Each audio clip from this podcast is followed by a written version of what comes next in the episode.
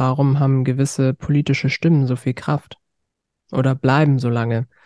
Weil sie in einer immer komplexer werdenden, werdenden Welt die vermeintlich einfachen Antworten liefern, die vermeintliche Sicherheit gibt. Ja. Und ähm, wir dann dabei sind zu überlegen, warum sind denn einfache Antworten, die eigentlich auch gar nicht richtig sein müssen, aber in dem Moment vielleicht beruhigen, die richtigen für viele Menschen. Und dann sind wir eigentlich bei dem Grundtenor Angst. Herzlich willkommen und schön, dass ihr da seid. Mein Name ist Denise Stellmann. Ihr hört Mach mal lauter, den Podcast der Karin und Walter Blüchert Gedächtnisstiftung. Für die Karin und Walter Blüchert Gedächtnisstiftung steht der Mensch im Fokus. Sie leistet Hilfestellung, schließt Versorgungslücken und schafft durch ihre Eigenprojekte gesellschaftliche Sensibilisierung und Aufklärung. In diesem Podcast geben wir das Mikrofon an diejenigen weiter, denen wir unbedingt ganz genau zuhören sollten.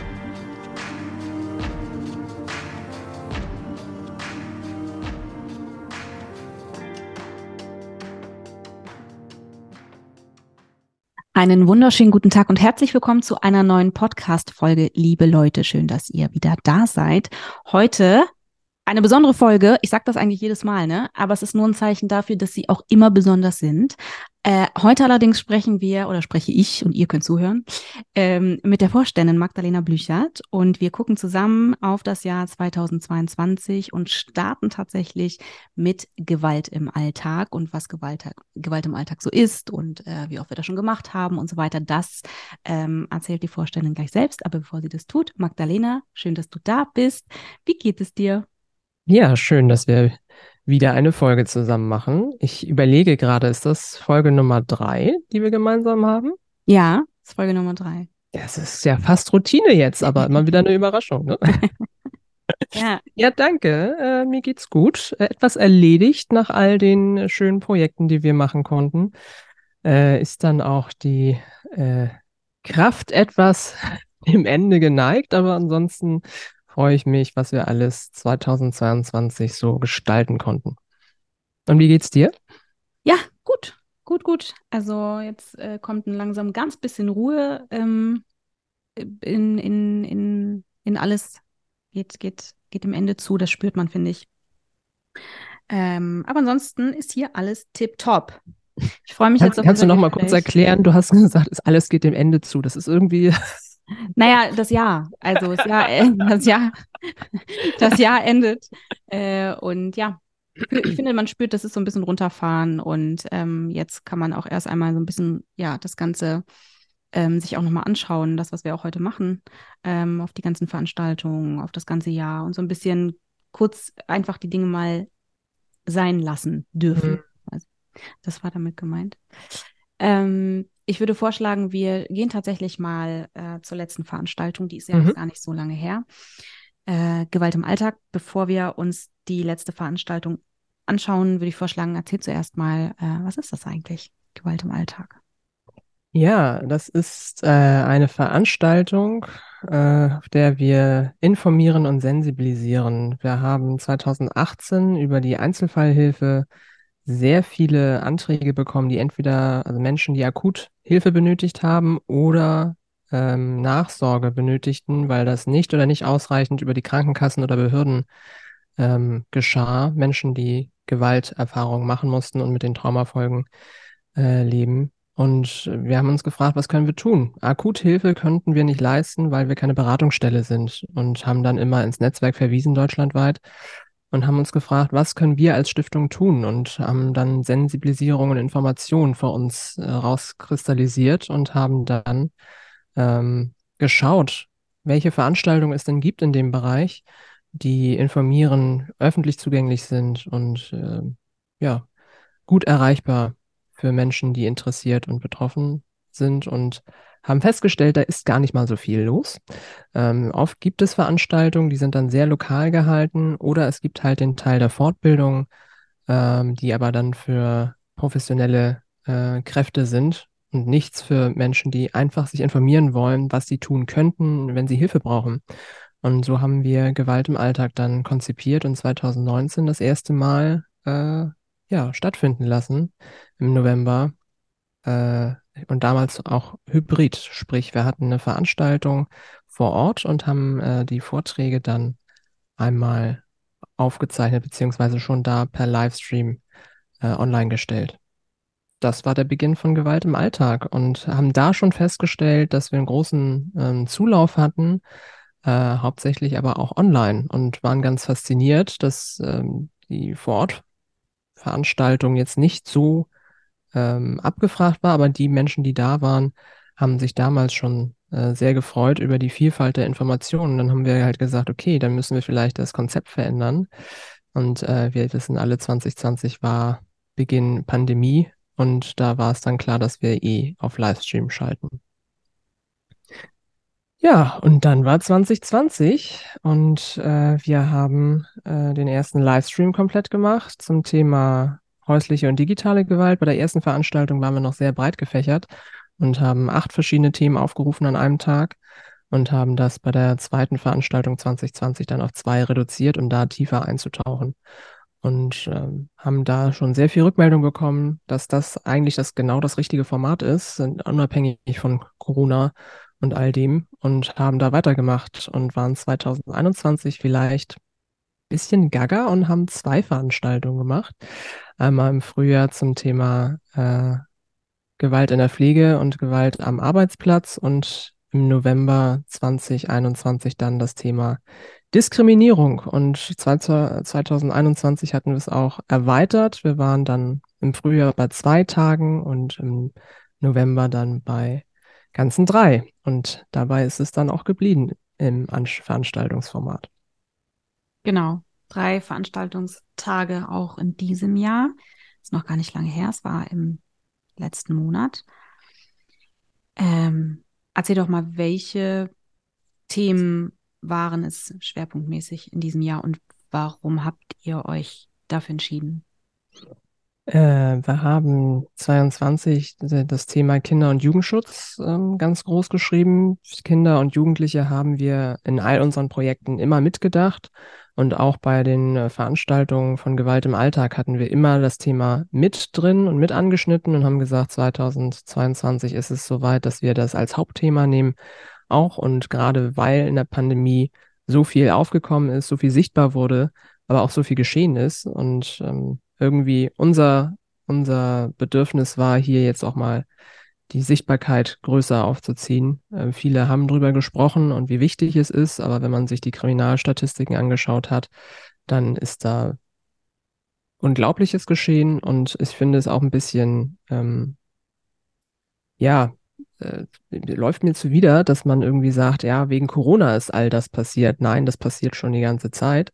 Aber sicherlich durch die mediale Stärke, die sich digital entwickelt hat äh, während Corona, ist es sichtbarer geworden, dass mehr Menschen darüber gesprochen haben und natürlich leider auch die Zahlen hochgegangen sind. Und deswegen haben wir gesagt, es ist Zeit. Es ist Zeit für das Thema Kinder- und Jugendschutz und haben äh, uns fünf Themen äh, angeschaut genauer, weil wir gesagt haben, das sind entweder Themen, die explizit schon immer mal wieder erwähnt werden, aber immer nur, wenn ein Skandal auftaucht. Oder halt Themen, wo wir gesagt haben, die sind schon länger dabei und brauchen hier wieder die Sichtbarkeit und haben äh, uns dafür entschieden, dass wir das Thema ähm, Religion, also Kinderschutz im Bereich Religion, im Sport, dann in Institutionen, im Bereich digitaler Raum und in Beziehungen uns genauer anschauen an drei Tagen. Wie ist die ähm, Rückmeldung? Also ich habe ich hab, äh, die Veranstaltung natürlich gesehen. Ähm, ich gucke natürlich noch ein bisschen anders drauf. Ich bin ja Teil des Teams, das heißt, äh, ich sehe natürlich auch ganz genau, wie wir intern sozusagen äh, anders ähm, oder uns anders aufstellen, neu aufstellen, breit gefächtet aufstellen ähm, und all das. Aber wenn du so, du hast sicherlich ja vielleicht auch schon Zahlen gesehen, ähm, wie war die Nachfrage in diesem Jahr? Also wir freuen uns sehr, dass das äh, mit einer der erfolgreichsten Gewalt im Alltag Veranstaltungen waren. Wir sind etwas mehr geworden als im letzten Jahr. Äh, was ich eindeutig gesehen habe, ist die Interaktion. Das heißt, wir haben eigentlich mehr Menschen noch, mit die mit uns interagiert haben bei dem Thema. Über Social Media, per Mail, äh, per Telefon, Ähm, Im letzten Jahr hatten wir viele, die sich eher über das Thema aufgeregt haben. Das heißt, warum machen wir das denn als Hauptthema? Und ähm, so wichtig ist das doch nicht. Und wir haben es doch eigentlich schon überwunden, so ungefähr beim Thema Diskriminierung. Und dieses Mal war es eher das Thema, ähm, endlich wird das mal gebündelt gemacht ähm, und wird nicht nur punktuell herausgehoben und hier mal ein wichtiges Zitat mit reingebracht oder eine Pressekonferenz, sondern wir haben wirklich alles zusammen und auch die ExpertInnen, die vor Ort waren oder digital zugeschaltet, dass wir hier so eine Bandbreite aufgestellt haben. Und halt die Möglichkeit, dass äh, während der Dialogrunden Fragen gestellt werden konnten, war sehr, sehr ähm, wichtig, weil genau hier Fragen gestellt wurden, die vielleicht anderweitig noch nicht gestellt wurden. Man konnte alles anonym machen und das hat eindeutig geholfen. So, und wir konnten sehr viele Verweise auf Beratungsstellen machen, während der Veranstaltung, aber auch schon im Vorwege und danach. Du als Vorständin ähm, dieser Stiftung, wenn du, äh, also die Gewalt im Alltag läuft ja jetzt, wie gesagt, du hast schon gesagt, letztes Jahr war es zweimal im Jahr, äh, in diesem Jahr einmal, davor auch äh, einmal. Äh, es scheint einen ja, Bedarf zu geben. Das heißt, die Leute ähm, schauen sich das ja an und es, es, macht was und es macht was Gutes. Äh, wo siehst du diese Veranstaltung in der Zukunft? Also ist das etwas, wo du sagst, wir machen das jetzt noch ein paar Jahre und dann gucken wir mal? Oder ist das etwas, wo du sagst, das, das, das soll sich weiter äh, transformieren? Wir schauen mal, äh, wie das irgendwann ähm, ja, was daraus noch werden könnte. Bist du zufrieden mit dem äh, Konzept, wie es jetzt ist? Also, wo siehst du diese Veranstaltung in der Zukunft, wenn du dir das überhaupt angucken möchtest äh, auf diese Weise? Also, ähm, ich freue mich sehr, dass wir ähm, dran geblieben sind, denn bei der ersten Veranstaltung haben eigentlich alle dagegen gesprochen, haben, haben gesagt, brauchen wir nicht, haben wir schon mal gemacht, äh, unnötig. Ähm, verweisen Sie doch einfach auf uns. Und wir so, ja, das machen wir sowieso. Also ist ja nicht so, dass wir alle an uns reißen und sagen, wir sind die Einzigen, die es wissen, sondern wir stellen die Informationen, die Sie ja auch haben, zur Verfügung auf einer Plattform, die Sie so nicht gestalten können, weil Sie im Alltag genug zu tun haben in den Beratungen und was so wichtig ist, direkt an den Menschen zu sein. Und wir können als Stiftung hier nochmal ganz anders rangehen und freue mich, dass wir dran geblieben sind und das kontinuierlich weiterentwickelt haben. Und so wird es auch weitergehen. Wir werden die Veranstaltung weiterentwickeln, ähm, was sicherlich noch hinzukommen wird, was uns jetzt so nach den letzten ein, zwei Veranstaltungen nochmal deutlicher wurde, dass viele gesagt haben, also der ExpertInnen, die vor Ort waren, das ist wie eine Fortbildung für die selbst, weil die teilweise Bereiche mitbekommen haben, die sie selber so nicht in der Tiefe nicht angeschaut haben, weil das nicht ihr Fachbereich ist oder weil äh, in ihrem Fachbereich nochmal ein, noch einmal eine Spezialisierung gibt, die sie so nicht kannten oder nicht behandeln oder nur punktuell. Und das immer mitzunehmen, war für die total wichtig. Und ich erinnere noch, beim letzten Mal hatten wir das Thema Diskriminierung von Frauen. Und da saß eine Frauenpower bei uns im Studio, und digital zugeschaltet, die gesagt haben, es ist so wertvoll, so wertvoll, dass die verschiedenen Generationen hier, die schon ewig und Jahrzehnte kämpfen für die Rechte von Frauen hier zusammensitzen und sie können voneinander lernen, auch weil sie unterschiedliche Herangehensweisen haben. Und das habe ich stellvertretend eigentlich für die anderen Themen auch mitgenommen, dass wir hier auch für die ExpertInnen ähm, ja bereit sind, dass wir hier eine Vernetzung stärker schaffen und dass wir hier auch die Möglichkeit schaffen, dass wir wenn wir ein Thema haben, was gemeinsam angegangen werden kann, dass wir hier als Stiftung auch mit reingehen und versuchen, das im System zu ändern. Denn ähm, informieren und sensibilisieren ist ein super wichtiger Schritt und den werden wir beibehalten. Aber wir müssen auch in den weiteren Schritt gehen, weil es kann nicht sein, dass es ähm, Zufallsprinzip ist, Hilfe zu bekommen und gute Hilfe zu bekommen. Mhm und vielleicht auch äh, ständig sich Hilfe zu suchen. Also in bestimmten Kontexten ist es ja auch hilfreich, sie, sie einfach äh, be bekommen zu dürfen, quasi, ohne dass mhm. proaktiv äh, jemand ständig ganz doll auf die Suche gehen muss.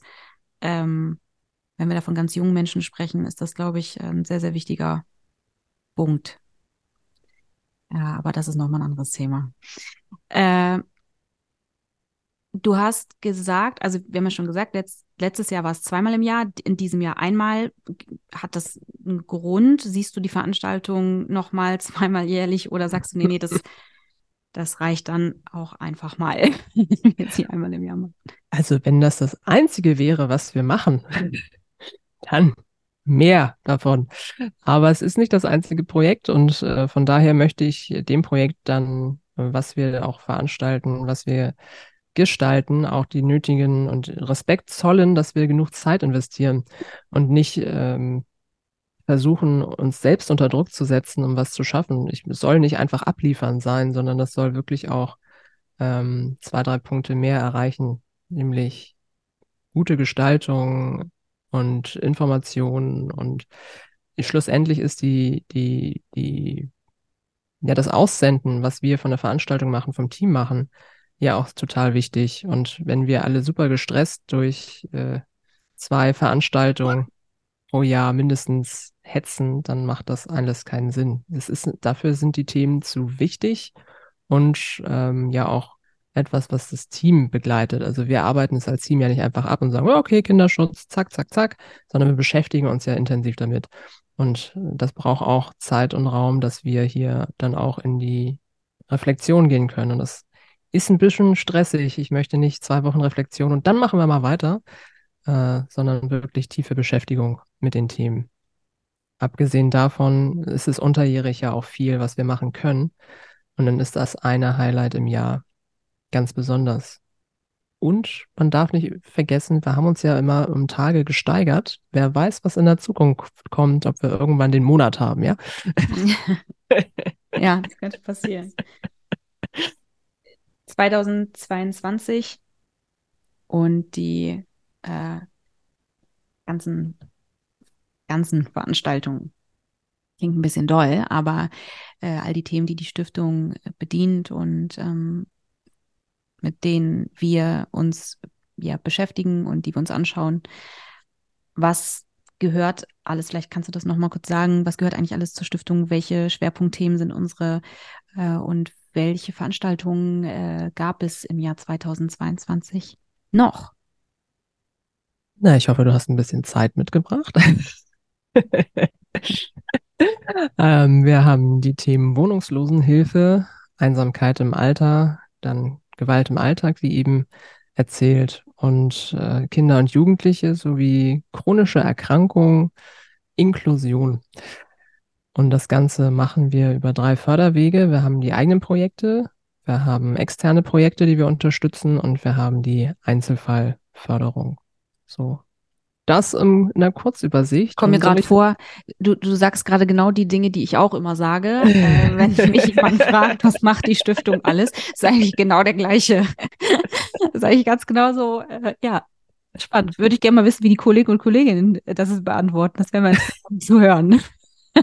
ja, ich höre es ja ab und zu und ich finde es so spannend, dass jeder und jede ähm, die gleichen Sachen sagen, aber in ganz unterschiedlichen Wording. Ja. So, und das finde ich halt total schön, ja. weil es halt nicht, es soll ja nicht maschinell sein. Das denke ich mir manchmal auch, weil ich das so oft sage pro Tag, dass ich dann irgendwie so eine, so eine, so eine Schallplatte, so da, da, da, da, und das Thema und das Thema. Aber es ist für jeden neu, deshalb ähm, möchte ich das auch mit der Begeisterung, mit der ich die Arbeit in sich ja auch mache. Die Sache äh, ist ja auch, sagen. das weg, also wir wachsen ja auch und äh, manchmal geht es mir so, dass ich äh, kurz überlegen muss, da fehlt was. es fehlt noch was in der Liste. Das war es nochmal. Ähm, und dann nochmal genau gucke, das habe ich schon gesagt, das habe ich schon gesagt, irgendwas fehlt, weil, weil mir ja wirklich so, also ich weiß dann hier, irgendwas habe ich noch nicht gesagt, äh, was war es denn jetzt verdammt nochmal? Äh, aber das ist, hat natürlich auch damit zu tun, dass ähm, wir Themen, äh, dass wir eben uns ja auch, also dass wir auch wachsen natürlich, ne? Und mhm. dass, da Themen auch hinzukommen, die vielleicht schon mehr oder weniger schon auch in unserer, auf unserer Liste standen, aber dann eine ganz andere ähm, Aufmerksamkeit auch von uns bekommen haben und so weiter. Mhm. Naja, das, das stimmt wohl. Äh, ich überlege gerade, soll ich mal chronologisch durchgehen, wie das Jahr war, was wir an Projekten hatten? Ja, gerne. Ich, ja. Ähm, ich äh, muss da selber einmal überlegen. Aber wir hatten eigentlich. Kann dir gerne helfen. Ich weiß ja, noch. Das, das, das ist super. super. Ich, ich fange einfach mal an und äh, wenn ich irgendwas vergessen oder in die falsche Reihenfolge gepackt habe, dann bitte um Ergänzung. Ähm, wir hatten im Frühjahr angefangen mit unserer Kampagne gegen Einsamkeit im Alter.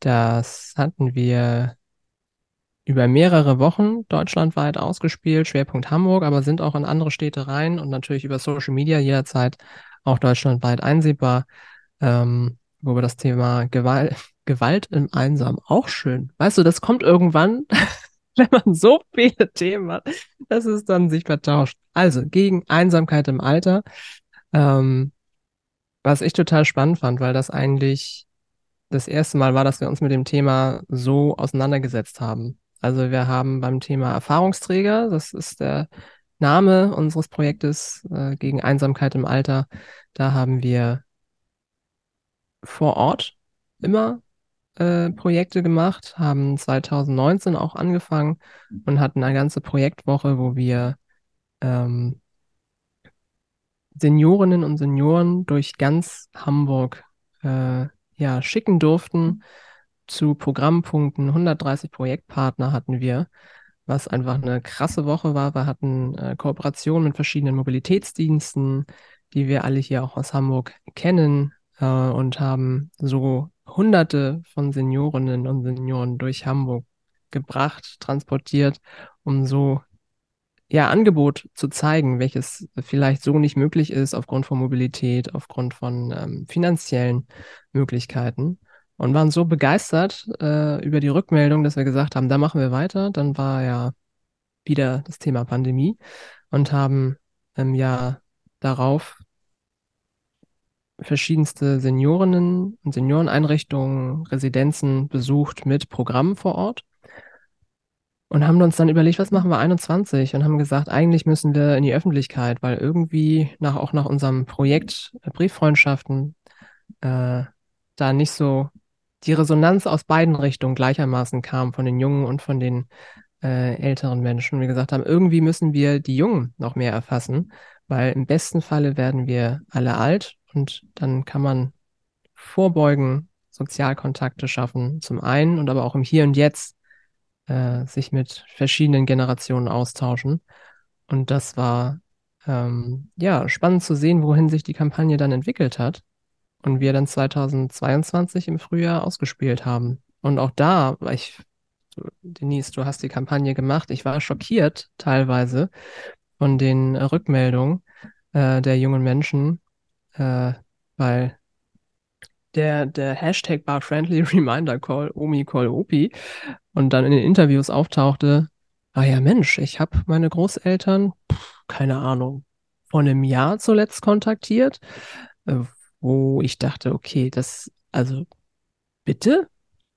Äh, ich, ich klammer immer aus, wenn es einen Gewaltkontext gibt oder dergleichen, dass man da natürlich keinen Kontakt aufnimmt zu Verwandtschaft ähm, und da verpflichtet ist. Aber da, wo einfach nichts vorgefallen ist und man vergessen hat, weil es irgendwie nicht ins Leben passte und man dann schon ein Jahr weiter war, es, ähm, und wie, wie weit das verbreitet war, wir haben ja über Social Media die ganzen Rückmeldungen bekommen, da war ich schon schockiert. Ja, das Spannende war ja, dass äh, ich da überhaupt nichts ähm, forcieren musste, was ja auch nicht der Plan war, sondern der Plan war, ich werde diese Frage stellen und wir werden nur mit der Kamera draufhalten. Äh, und ich hatte natürlich vorher ein Konzept im Kopf, nämlich ich will dieses Warten haben. Die hört, man hört noch gar nicht die Frage, man sieht Leute nur nachdenken. Hm, hm. Und ich dachte mir, hoffentlich funktioniert das überhaupt. Also hoffentlich nicht eigentlich, weil dann heißt es, die Leute wissen es noch und es ist, es ist doch ganz anders, das wäre ja toll.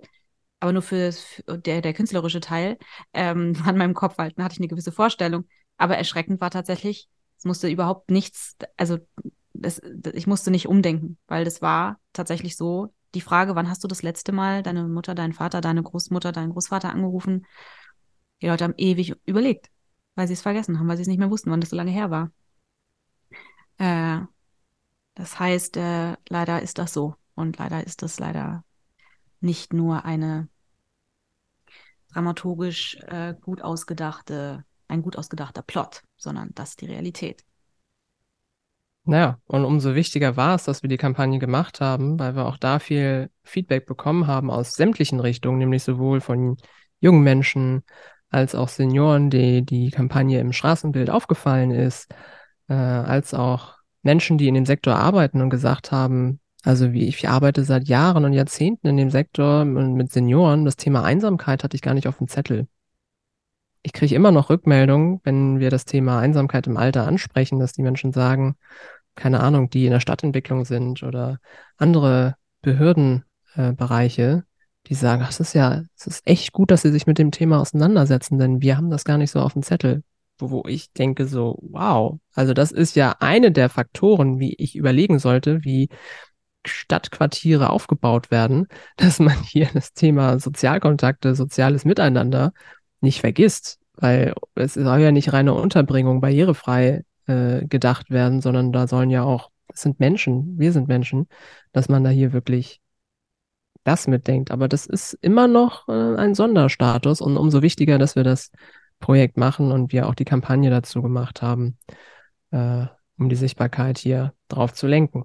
Ja, und an dieser Stelle würde ich gerne nochmal sagen, äh, Whataboutism hat hier keinen Platz, wollte ich nur mal kurz sagen. Also, das ist mir nämlich ständig begegnet.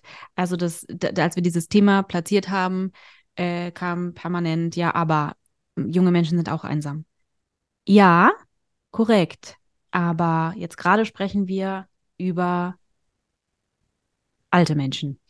Und das finde ich, weil dieses Whataboutism, ne, das kannst du ja immer fortführen. Also immer, es, hat, es hört ja nie auf. Also dieses, deswegen macht das so überhaupt gar keinen Sinn, weil es ist so, es führt zu nichts, diese Diskussion.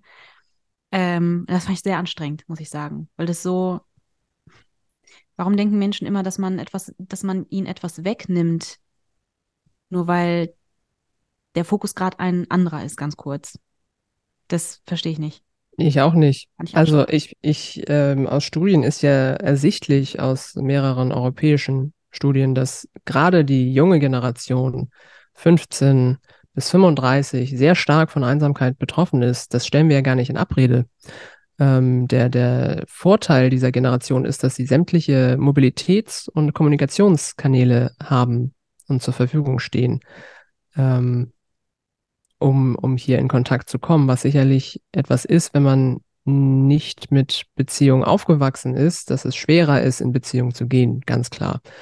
Aber ähm, wir haben den Fokus auf die Seniorinnen und Senioren, wenn man kurz mal überlegt, dass manche Menschen dann in, im hohen Alter aufgrund von Krankheit oder auch Routine, dass man gar nicht mehr so oft rausgeht, dass sich der Radius einschränkt, man vielleicht nur noch 500 Meter maximal um die eigene Wohnung rum äh, mobil ist, weil man sein, sein gewohntes Umfeld hat und dergleichen. Und äh, allein das schränkt ja schon ein. Dann ziehen wir kurz ab, dass viele nicht online sind.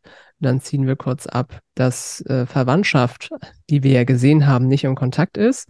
Also wir haben ja sehr viele Faktoren, die dazu führen, dass insbesondere ältere Menschen der, der Zugang zu sozialem äh, Miteinander verwehrt ist. Und das Thema Armut ist hier noch gar nicht mit drin, was einfach auch gesellschaftlichen Ausschluss äh, befördert. Und daher absolut richtig, dass sehr viele Generationen und alle Altersklassen einsam sein können und unser Fokus ja explizit auf die Seniorinnen gelenkt wurden und in dem hast, in, auf der äh, in der Säule ja auch nur, ne? Also ja, ja. wir haben ja noch ein paar. Das heißt, das ist aber sehr müßig, das dann immer zu erklären, zu sagen, das hier mhm. ist jetzt Erfahrungsträger, es gibt aber auch noch Gewalt im Alltag. Es gibt auch noch den, die ganze Traumageschichte. Also wir ja, haben ja sehr, sehr viel, was wir uns anschauen. Ich, manchmal würde ich mir wünschen, dass Menschen da ein bisschen entweder sich ein bisschen Zeit nehmen, um die Arbeit ein bisschen mm. zu, zu recherchieren äh, oder irgendwie versuchen, äh, diese Teile dann, diesen, diesen Frust, den ich irgendwie auch verstehe, äh, aber den dann für den Moment zu, auszuhalten, ähm, an Stellen, wo es nichts bringt, äh, immer wieder äh, zu rotieren in, in, in diesem Bereich und zu sagen, ja, aber mir geht's auch nicht gut, das, das, das, das ist ganz doof. Und bitte melde dich bei uns, wenn du was brauchst. Aber es bringt überhaupt nichts, wenn du das andere jetzt niedermachst. Weil da geht's dir nicht besser und es macht das Thema nicht weniger wichtig. Also, ja ich finde es, was du sagst, ich finde es total wichtig, dass die Menschen sagen, dass es ihnen nicht gut geht, weil auch das ja Teil der Gesellschaft ist, dass man das eigentlich äh, hinterm Berg hält. Und wie geht's dir? Ja, alles gut, danke. Und dir? So kurz beantwortet und selten die Wahrheit. Und da finde ich es total wichtig, dass, einem, dass man sagt, es geht einem nicht gut. Das ist ein ganz großer Schritt für viele. Und auch zu sagen, ähm, ich brauche Hilfe. Total. Und, und dass das eine eine, ein, dass es mutig ist und stark. Das sollte man hervorheben und nicht, dass es Schwäche ist, wenn man Hilfe braucht. Also da, das stelle ich überhaupt nicht in Abrede. Ich finde es wichtig, dass wir auch, also da, auch da haben wir gemerkt, wie viele eigentlich Hilfe in ihren eigenen Themen sich wünschen, aber das als, das, die Kritik als Kanal genutzt haben. Ja. Und das konnten wir ja ganz oft auch aufhebeln, indem wir dann herausgefunden haben, was ist es eigentlich? Und wir dann auch weitervermitteln konnten. Außer die Menschen, die wirklich einfach nur auf Krawall aus waren.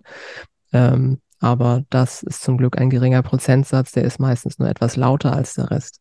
Ja, aber auch dieser, das, die, die haben ja auch eine Not, ne? Also die, das ist ja das Ding. Also die haben ja auch diese, diese Not in sich und ähm, brauchen eigentlich jemanden. Das Problem ist, dass, was ich meinte mit dieser, äh, mit dem Aushalten, mhm. nicht halte dein Leid aus, mhm. sondern können wir das kurz halten, dass es, dass es gerade um etwas, also dass es gerade um das Thema geht und dass es gerade, dass der Fokus gerade bei den Senioren ist, können wir das bitte kurz einfach da sein lassen. Mhm. Und wenn du Hilfe brauchst, dann gibt es hier Wege.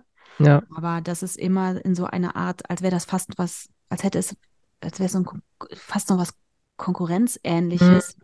Ähm, das finde ich einfach schwierig und ich finde das manchmal sehr müßig, ähm, da zu verstehen, also den Job zu übernehmen, nämlich zu verstehen, was da passiert, das zu durchschauen, in Anführungszeichen. Äh, manchmal wäre es einfach hilfreicher, wenn Menschen da selbst in Bewegung kämen und sagen, fühlt sich voll doof an, weil oder mir geht es irgendwie nicht gut, ich fühle mich auch oft allein, wo kann ich denn Hilfe bekommen? Oder das, das wäre oft, finde ich, äh, schön würde, würde es so gehen, anstatt dass, dass es sowas Kämpferisches bekommt und Niedermachendes für das Thema. Da sind wir dann aber auch schon bei einer ganz anderen Ebene. Warum haben gewisse politische Stimmen so viel Kraft? Oder bleiben so lange? Weil sie in einer immer komplexer werdenden, werdenden Welt die vermeintlich einfachen Antworten liefern, die vermeintliche Sicherheit gibt. Ja. Und ähm, wir dann dabei sind zu überlegen, warum sind denn einfache Antworten, die eigentlich auch gar nicht richtig sein müssen, aber in dem Moment vielleicht beruhigen, die richtigen für viele Menschen. Und dann sind wir eigentlich bei dem Grundtenor Angst. Voll, äh, ja, dass klar. Angst äh, das steuernde Element ist als Gesellschaft für jede einzelne Person ähm, und das gut und nützlich ist äh, für diejenigen, die steuern wollen. Total. Und das ist so schade, aber das, also es ist so bitter und so, so menschenverachtend, dass man unter, unter Menschen fischt, die mit Ängsten und Sorgen jonglieren.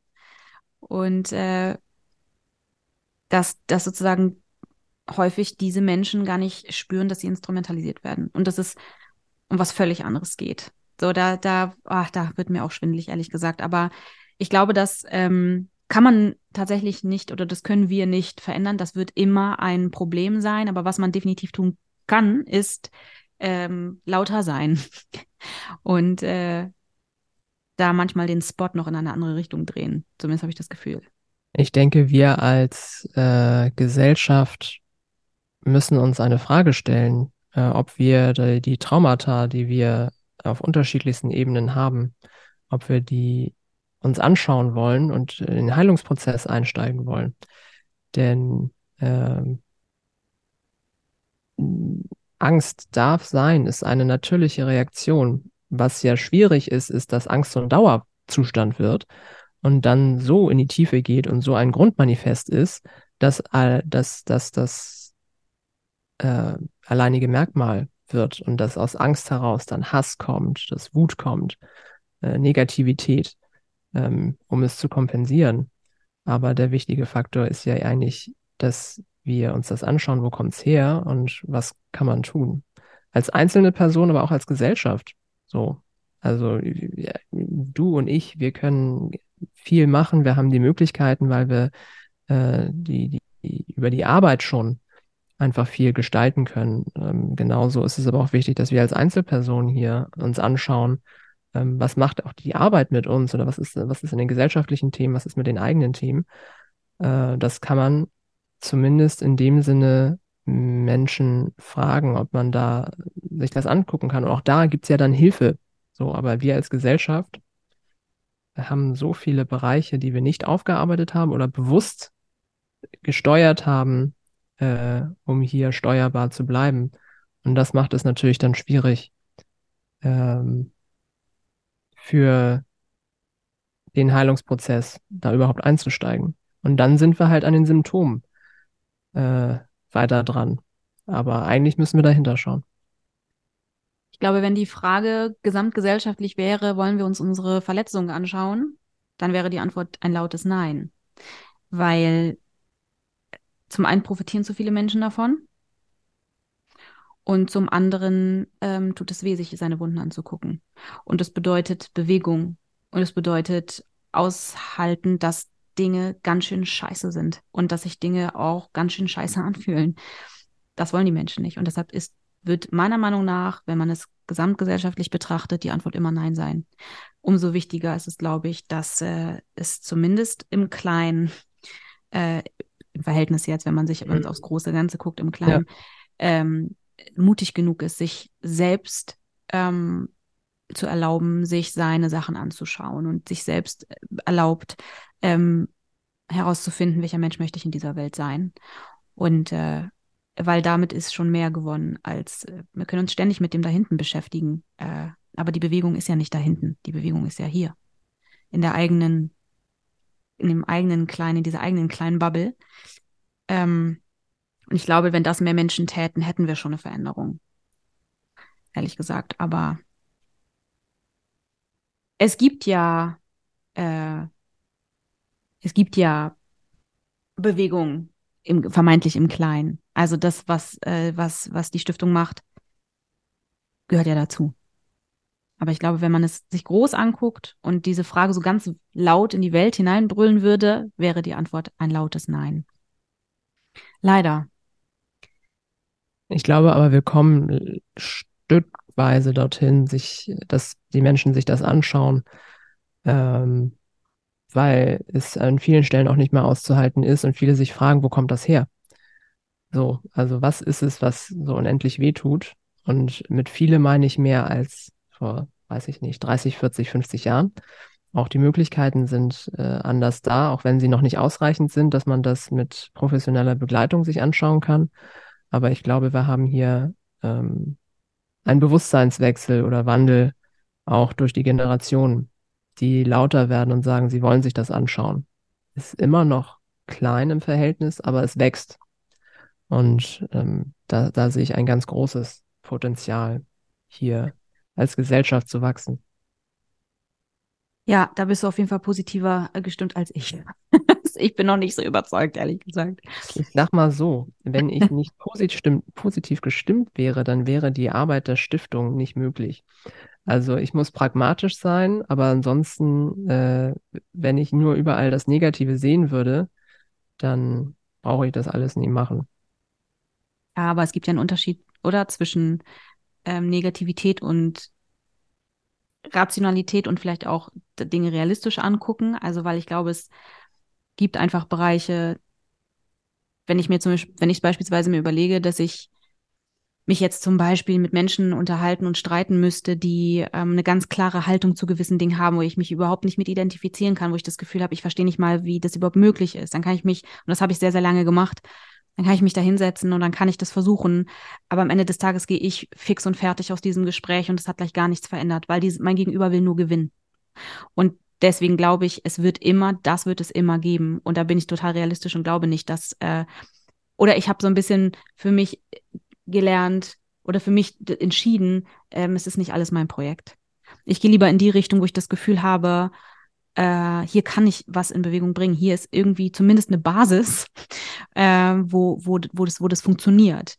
Aber ich habe das Gefühl, dass ähm, tatsächlich es an vielen Stellen sicherlich besser wird, aber leider auch an so vielen Stellen nicht.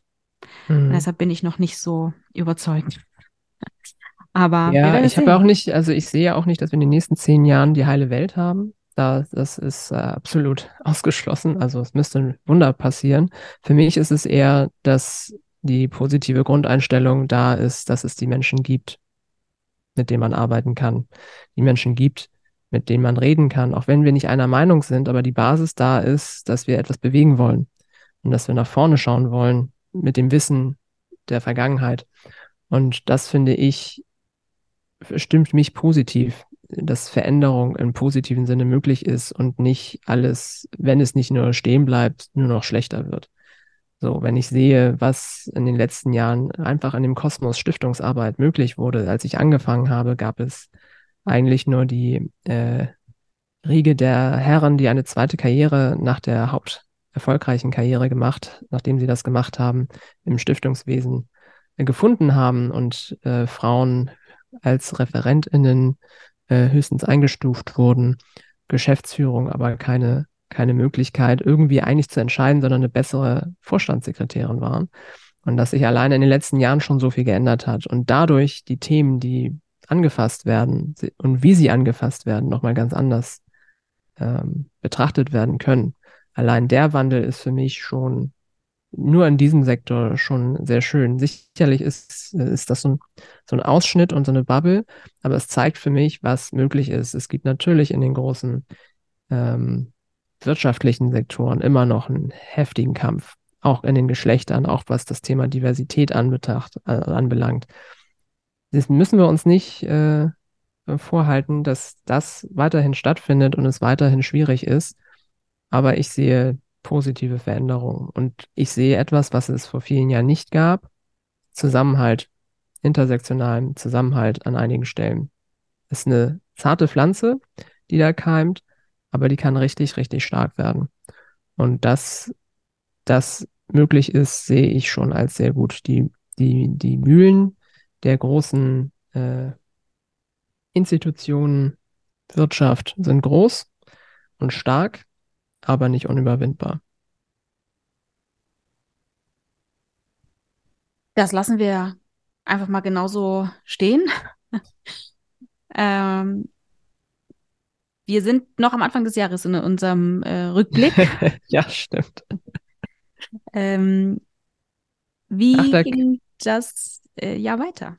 Ja, wir hatten nach der Kampagne ähm, intensiv äh, zwei Projekte, die wir ähm, gestalten konnten. Das erste Projekt der Yuki Lobby, äh, das Yuki Dog, Yuki Lobby, unser Themenbereich Kinder und Jugendliche und wie wir hier denjenigen, die ähm, nicht oder nicht ausreichend Hilfe bekommen durch das System, durch ihre Bezugspersonen, dass wir hier Sicherheit schaffen können, Sichtbarkeit und AnsprechpartnerInnen sind.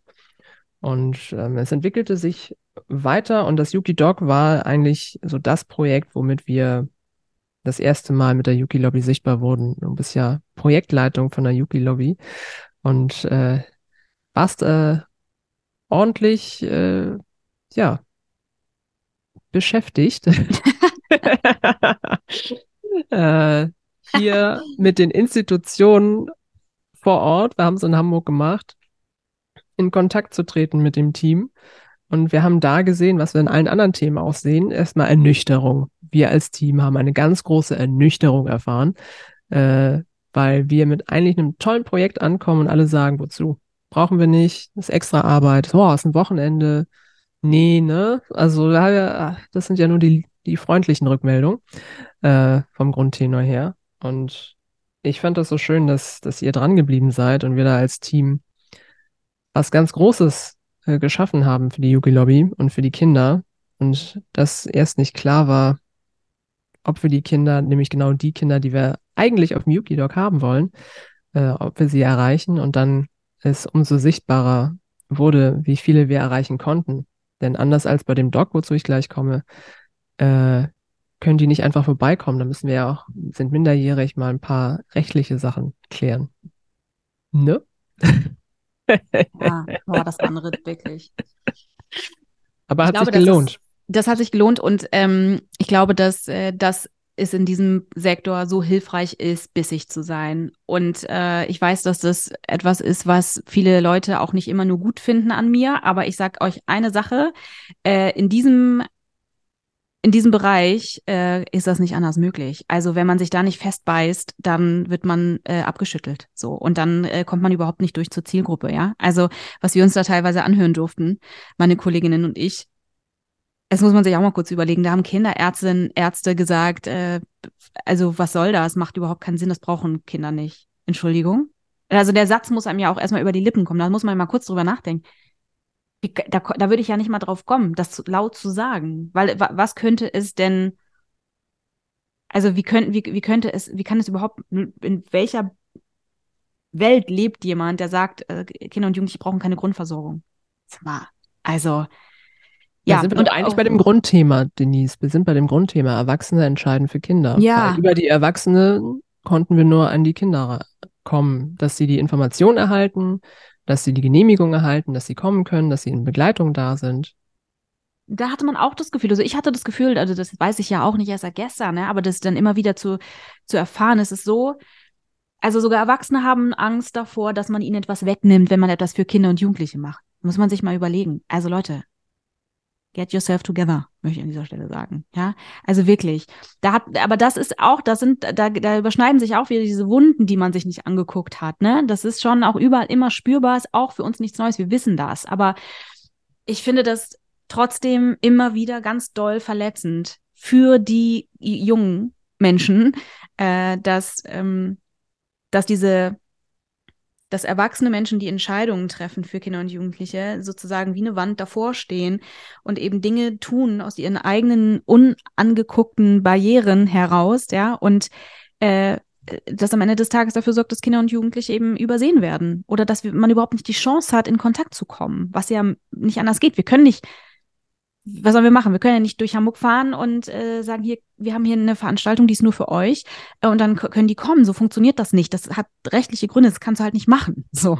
Und das wollen wir auch gar nicht machen. So, ne?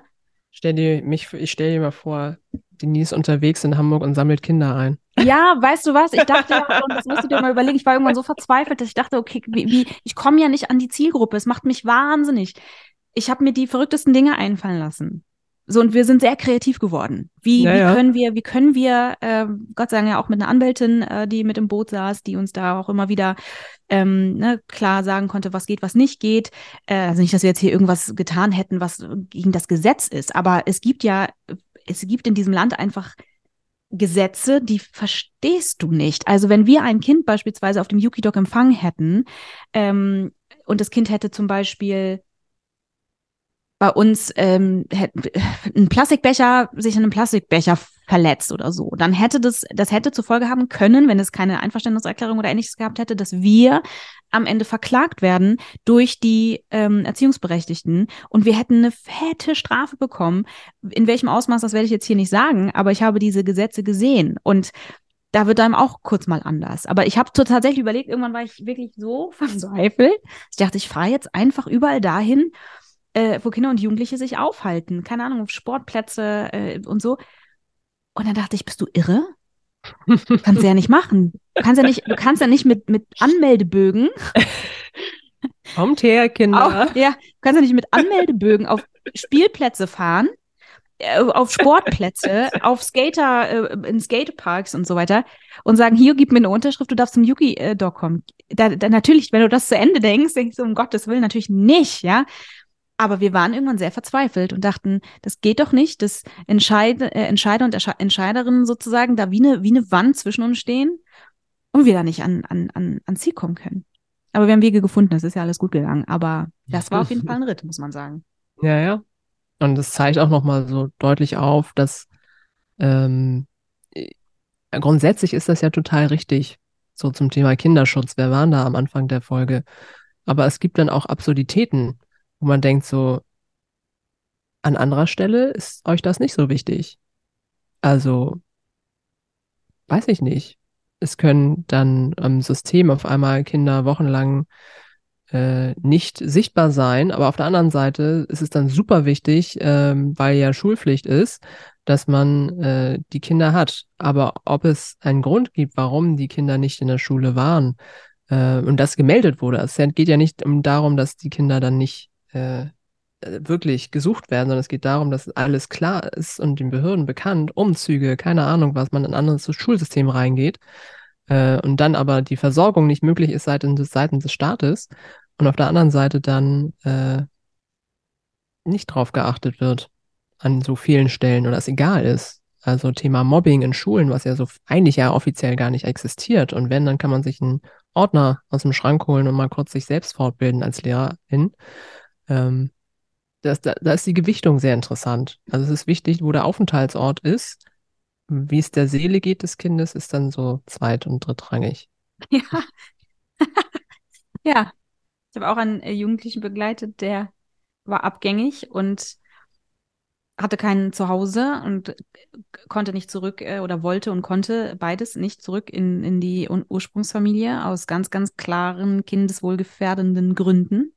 Und das Einzige, was das zuständige Jugendamt interessiert hat, war die Schulpflicht. Da muss man auch mal richtig gut atmen dann. Also,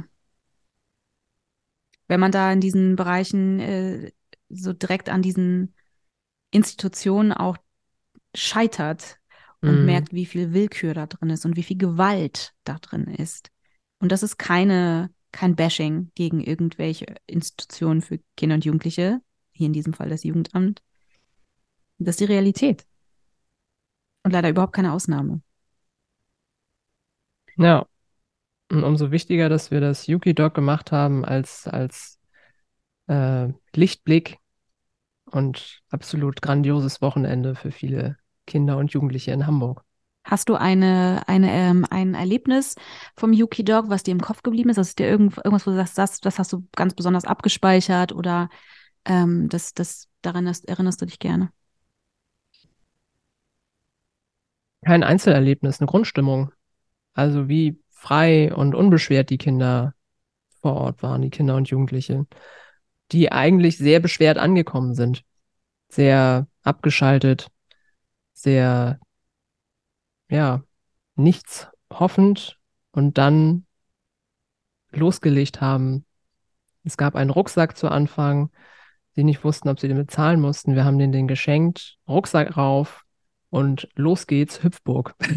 so, das waren so die Momente, äh, die, die herausforderndste Station, die Hüpfburg, ähm, Oh wo wir, wo ich gedacht habe, ja, schön, Kinderaugen leuchten wieder. Und die leuchteten nicht nur punktuell, sondern sie leuchteten die ganze Zeit, da wo es eigentlich äh, sehr leer war zu Anfang in den Augen. Und das, das ist so die Grundstimmung, die ich mitgenommen habe. Und es geht ja nicht im Grundkern darum, oder im Kern darum, dass wir sagen, wir machen ein schönes Wochenende, Punkt, sondern es ist ja ein Highlight, wie in all unseren anderen Projekten, dass wir ein Highlight haben in der absoluten Sichtbarkeit beziehungsweise Größe der Veranstaltung in dem Themenbereich und unterjährig aber die ganze Zeit unterwegs sind und mit den Institutionen arbeiten, mit den Menschen arbeiten. Äh, von daher, das, das war so die Grundstimmung, die mich sehr gefreut hat, was auch anders laufen kann in anderen Bereichen. Deshalb ist das umso prägnanter bei mir hängen geblieben. Ja, ich hatte einen kleinen, ein Erlebnis mit einem, mit einem Yuki, äh, der war so bezaubernd. Der war so bezaubernd. Ich muss sehr, sehr oft an, an den kleinen Menschen denken. Der hat sich ganz schnell meinen Namen gemerkt. Und äh, nicht, dass er so wahnsinnig kompliziert wäre, aber, äh, er hat, er hat, aber er hat sich den irgendwie gemerkt und ist dann tatsächlich ganz so hinter der, äh, auf der Fläche so hinter mir hergelaufen. Und als ich dann gegangen bin, ist er, hat er die Fläche verlassen und äh, ist bis zum Auto hinterhergelaufen und ähm, hat meinen Namen gerufen. Und ich war einfach so beeindruckt, weil ich habe gesehen, äh, der hat, ähm, er hat alles, der hat alles schon gesehen. Der hat in tiefe Mhm. Abgründe geguckt und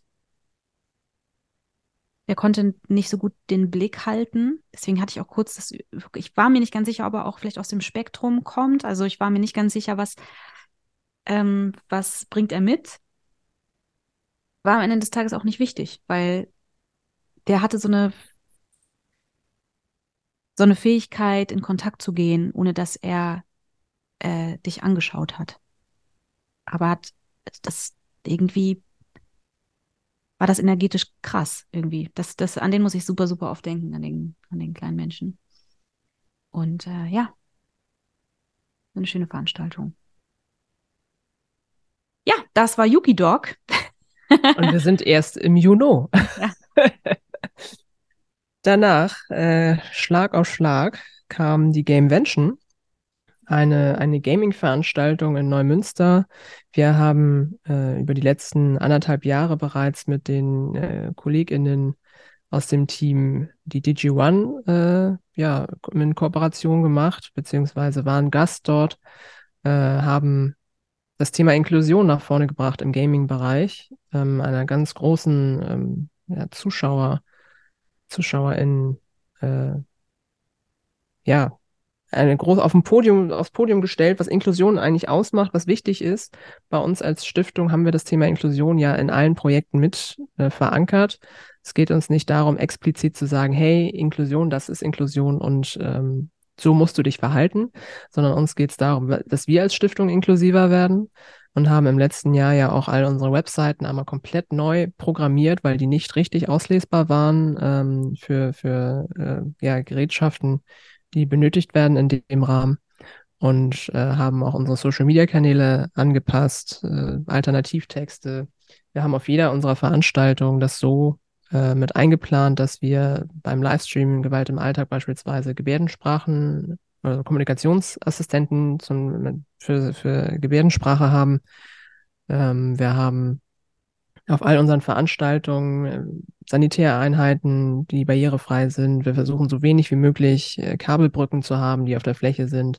Äh, nicht barrierefreie Flächen kommen für uns gar nicht in Frage.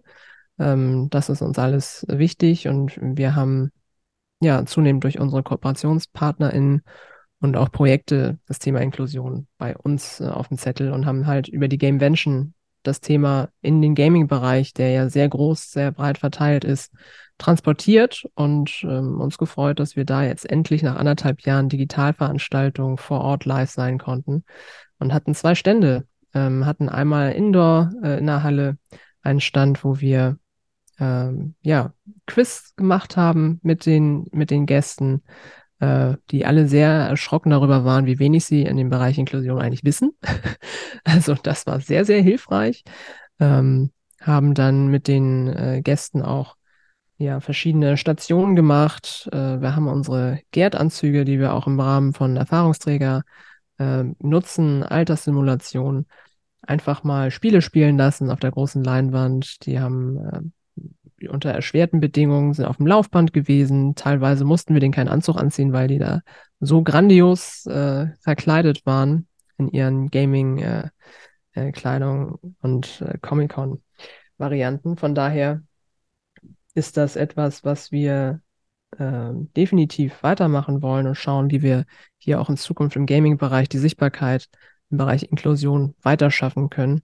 Aber das war im Juli und äh, tolles Wochenende, äh, wo wir auch draußen ähm, ein Rollstuhl-Basketballfeld aufgebaut hatten und dort auch mit den BG Baskets zusammen die, die Gäste trainiert haben, einmal äh, ja das Thema Rollstuhlbasketball nach vorne gebracht haben. Und die Fläche war, wenn es nicht geregnet hat, immer voll. Also alle Gäste waren so begeistert, dass sie das einmal ausprobieren durften und hatten das gar nicht so präsent, dass es äh, Rollstuhlbasketball gibt und haben sich äh, sehr informiert und wir konnten da auch ähm, vieles weitertragen und ja, sensibilisieren. Etwas, was ja auch ganz stark bei uns in der Stiftung verankert ist. Also tolles Sommerwochenende in Neumünster im Bereich Gaming, aber für uns Bereich Inklusion. Und ja, viele tausende Besucher, die wir dort begrüßen durften und äh, über das Thema Inklusion aufklären konnten. Das war Monat? Juli. Juli. Also wir beginnen gerade die zweite Jahreshälfte. Zweite Jahreshälfte. Mal kurz überlegen. Und dann kam, soweit ich jetzt nicht irgendwas übersehen habe, dann kam das Dog. Richtig. Im August. Im August, ja. Äh, hatten wir das Dog Tage ohne Sorgen. Das ist äh, auch eines meiner Lieblingsprojekte, weil es das erste Projekt war der Stiftung, was wir selber gestaltet haben und haben äh, 2018 damit angefangen. Und äh, ja, seitdem kontinuierlich weitergemacht und entwickelt. Und es ist etwas spannend, weil wir eigentlich alle zwei Jahre die Location wechseln. zwei Jahre im Cruise Center Hafen City in Hamburg, äh, mussten dann wegen Corona, weil vieles geschlossen hatte, auf eine andere Fläche und waren auf dem Wohnmobilparkplatz in St. Pauli. Und nach zwei Jahren äh, haben wir dann jetzt wieder gewechselt und sind wieder in der Hafen City im Ursprung, aber anderes Crew Center, weil das andere Crew Center geschlossen ist, ähm, Barkenhöft. Und ja, haben das Dock zum fünften Mal machen dürfen und wieder viele Gäste erreicht, so viele wie noch nie. Ja, was ist das Dock? Wir haben das Dock äh, aus der Taufe gehoben, weil es uns mir wichtig war, dass wir anschließen an ein Projekt, äh, was meine Großeltern bereits gemacht haben. Und die haben in den 70ern das Operettenhaus hier in Hamburg äh, gemietet und an zwei Abenden äh, Vorstellungen geben lassen. Davor gab es Winterkleidung, warmes Essen und einen Friseurbesuch. Und das einmal für obdachlose Menschen und einmal für bedürftige Senioren. Und das war für mich so das Event, wo ich gesagt habe, ja, ich möchte gerne, dass das in das erste Projekt wird. Nur mehr Grundversorgung, weniger Unterhaltung und haben so das Doc geschaffen, wo wir von Friseur über Essen, über medizinische Versorgung, über Beratung, äh, ja, aber auch, auch Erholung für die Seele, das ist sowohl durch ähm, Ruhebereiche als auch durch künstlerische ähm, ja, Möglichkeiten, sich auszudrücken und so weiter und so fort ein ganz großes Angebot geschaffen haben seit 2018 und uns weiterentwickelt haben aufgrund auch der Rückmeldung der Gäste. Und ja, das war im August, wo wir wieder sehr groß sein durften und ja, tolle Erfahrungen gesammelt haben, auch natürlich unter den ähm, äh, oder neueren Bedingungen äh, dieses Jahres mit der Ukraine, mit dem Ukraine-Krieg, wo wir neu eine neue Zielgruppe mit aufgenommen haben und äh, ja, das aber größtenteils harmonisch ablief und einfach nur wichtig war, dass wir hier gut kommunizieren, um äh, allen gerecht zu werden. Ja, auf dem Yuki Dog hatten wir auch ähm, Betroffene, Menschen, die zu uns gekommen sind, äh, mit ihren Kindern.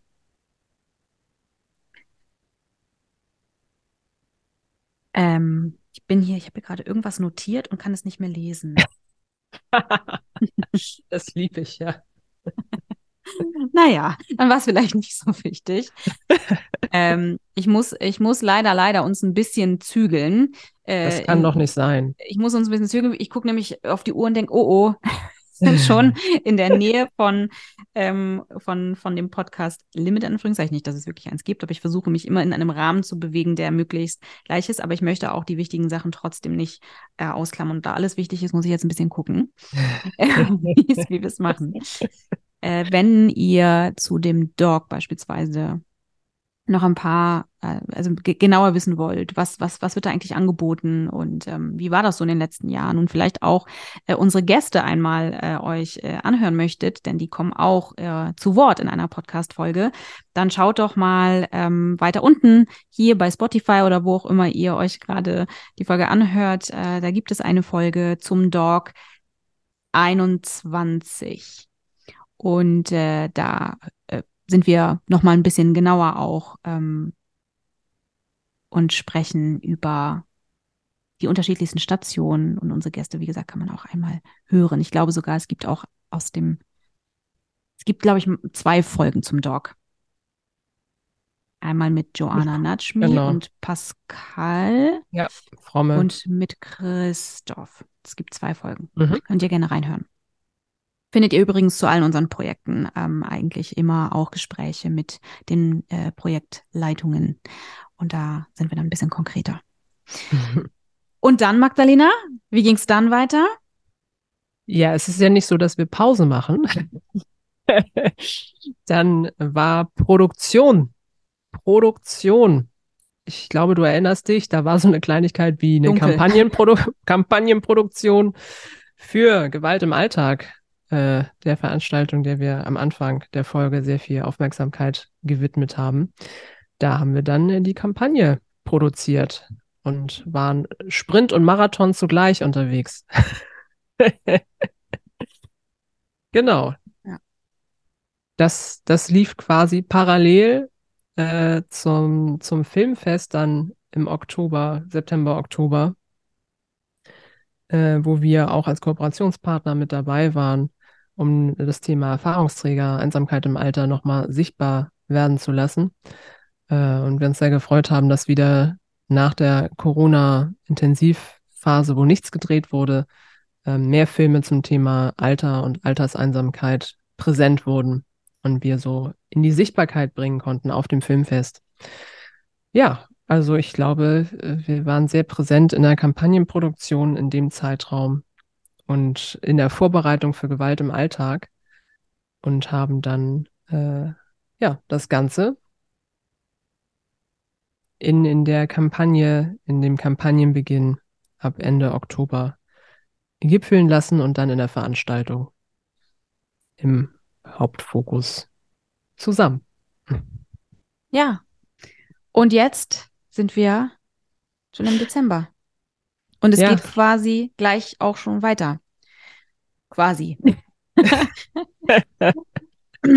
also einfach ist auch nochmal äh, spannend, glaube ich, für die Zuhörenden äh, einmal zu hören, wie so ein Jahr eigentlich aussieht und ähm, wie viel da eigentlich passiert und äh, wie viel Arbeit das auch ist. Äh, Definitiv. Das ist natürlich unsere Entscheidung und das wollen auch alle genau so, aber es ist natürlich deutlich mehr als ein oder zwei Veranstaltungen im Jahr und mhm. auch in mhm. der Größenordnung für die Menge an Menschen. Äh, und es ist, und ich glaube, das ist auch nochmal ein wichtiger Punkt, natürlich viel mehr als eine Veranstaltung. Das heißt, wir, wir geben oder wir, wir, wir machen hier nicht eine Veranstaltung für die Zielgruppe und dann ist das, ist es das gewesen, äh, sondern das ist eine Ergänzung von einer ganzen Säule. Äh, so, das Dog Tage ohne Sorgen ist nicht einfach nur das Dog Tage ohne Sorgen, sondern darüber hinaus gibt es eine feste Säule in der Stiftung ähm, Wohnungs- und Obdachlosigkeit, äh, wo kontinuierlich äh, ich wollte gerade sagen 24 Monate im Jahr. ich und meine Dyskalkulie, wow. es läuft super. also Denise, es, fühlt, es fühlt sich so an. Es fühlt sich so an wie 24 Monate im Jahr. Das ist so, das ist so typisch. Echt. Das hätte jetzt echt, das hätte mir hätte passieren können, dass mir das nicht auffällt. 24 Monate im Jahr. Nein, aber äh, da, da ist natürlich die ganze Zeit Arbeit drin. Ähm. Der war gut, der war gut. Ja. ähm, genau, ich glaube, das ist nochmal wichtig zu sagen. Also es gibt, ähm, die Veranstaltungen gehören zu diesen Säulen, aber sie sind nicht das einzige. Magdalena. Korrekt. Daneben sind wir, ja noch, bevor wir Schluss machen, ich wollte nur kurz sagen. Wir machen ja noch nicht Schluss, weil es gibt noch den, äh, den Ausblick. Ja, aber darf ich noch mal kurz zum Rückblick was sagen? Unbedingt, ja. Also, was ich glaube ich mal ein bisschen untergeht, weil wir es medial so präsent haben mit den Veranstaltungen, ist, was du gesagt hast, die unterjährige Arbeit in den Säulen, unterjährig in den Projekten so viel auch in den externen Projekten arbeiten. Also sprich, wir haben äh, 30 bis 40 Projekte, die wir unterstützen, äh, die in den Themenbereichen arbeiten. Und es werden zunehmend mehr, was uns freut, dass wir gefunden werden, dass uns freut, dass wir mit den Projektpartnern zusammenarbeiten können. Aber ich glaube auch nach den äh, Pandemiejahren noch nicht so viele Projekte wie dieses Jahr angeklopft haben, weil die Finanzierung an vielen Stellen ausgeblieben ist, zurückgefahren wurde, verle ver also verlagert wurde ins nächste Jahr oder auf andere Budgets aufgeteilt. Ähm, das ist auch nochmal da. Und wir haben das Antragsmanagement, wo wir einfach auch Hunderten von Menschen ähm, die Möglichkeit geben dürfen, ähm, hier Unterstützung zu erfahren, sei es durch uns oder sei es durch andere Projektpartner. Aber wir uns wirklich hier jeden Einzelfall anschauen und nicht nur äh, Formular passt nicht, äh, vielen Dank, auf Wiedersehen, sondern dass wir wirklich da reingehen und äh, mit den Menschen eine Lösung versuchen zu erarbeiten. Und das ist mir ganz wichtig zu sagen, weil die Menschen sehen halt immer die Projekte aber es sind halt auch noch die ganzen anderen Sachen, die dabei sind und wo uns wichtig ist, dass wir die gar nicht so propagieren, weil es uns nicht darum geht zu sagen, was für eine tolle Arbeit wir leisten, sondern es geht darum, dass die Hilfe den Menschen zugutekommt. Und das kann sowohl leise als auch laut sein. Grüße gehen raus an die Kollegin im Antragsmanagement. Die hat wirklich sehr, sehr viel zu tun. Ähm, das hat sich auch sehr verändert. Ne? Also ja. die, der, das ist schon spürbar, dass die Menschen nochmal anders in Not sind. Ähm, ja in, seit, seit diesem Jahr. Total, total. Und auch die, wir haben keine Mindestgrenze und äh, da Anträge reingehen, die unter 100 Euro sind. Ja. So, das ist schon krass. Ja. Aber jetzt können wir gerne nach vorne okay, schauen. Ja, jetzt kommen wir mal zum Ausblick. Ja, 23. Wir haben eine Menge vor. Wir haben schon alles äh, aufgeplant, äh, waren in sämtlichen Feedbackrunden, sämtlichen Kickoffs für die Projekte äh, und sind jetzt in der Konzeptionsphase für all das, was so kommen mag, wenn wir nicht schon in der Konzeption sind. Ähm, wollen weiter ausbauen, sowohl inhaltlich als auch personell im besten Falle, um hier äh, die Möglichkeit zu schaffen, so zu arbeiten, wie wir uns das wünschen äh, und in die Tiefe zu gehen und den Menschen gerecht zu werden. Alle Projekte, die wir dieses Jahr hatten, planen wir nächstes Jahr auch zu haben und das auch ergänzt, äh, weiterentwickelt oder auch ähm, in dem Sinne nochmal neu gestaltet, dass wir nochmal anders draufschauen, nochmal detaillierter draufschauen und vielleicht Dinge aufteilen, um hier ähm, ja die Möglichkeit zu schaffen, intensiver mit den Menschen ins Gespräch zu gehen. Und wir werden auch Projekte, die wir über Corona-Pandemie, über die Pandemie leider etwas vernachlässigen mussten, ähm, ja, wieder zurückholen, weil sie jetzt umso wichtiger werden. Perfekt. Perfektes Ende. Perfektes Ende. Das kann ich, das kann ich. ähm, liebe Magdalena, vielen lieben Dank, dass du dir die Zeit genommen hast, ähm, mit mir diese Folge zu machen. Es war ein Ausblick, Gewalt im Alltag, Rückblick und grundsätzliche 2022 Rückblickfolge. Sehr viel Rückblick. Ich, ich freue mich schon auf den Titel. Rückblick des Rückblicks vom Rückblick. Ja, genau. Ähm, ja, vielen lieben Dank. Ich Gibt es noch dir. irgendwas, was du gerne sagen möchtest? Ähm, dann ist das jetzt noch deine Bühne. Ah, meine Bühne. Bitte einmal den Scheinwerfer richtig hinstellen. Ähm, ja, ich möchte mich bei all meinen TeamkollegInnen bedanken, die entweder fest oder temporär äh, bei unseren Arbeiten, Projekten dabei sind und all das, was ich jetzt so schön aufgelistet habe in dieser doch so kurzen Folge, dass wir das möglich machen können. Denn äh, wir arbeiten für Menschen und wir sind Menschen und nur durch Menschen ist das alles möglich.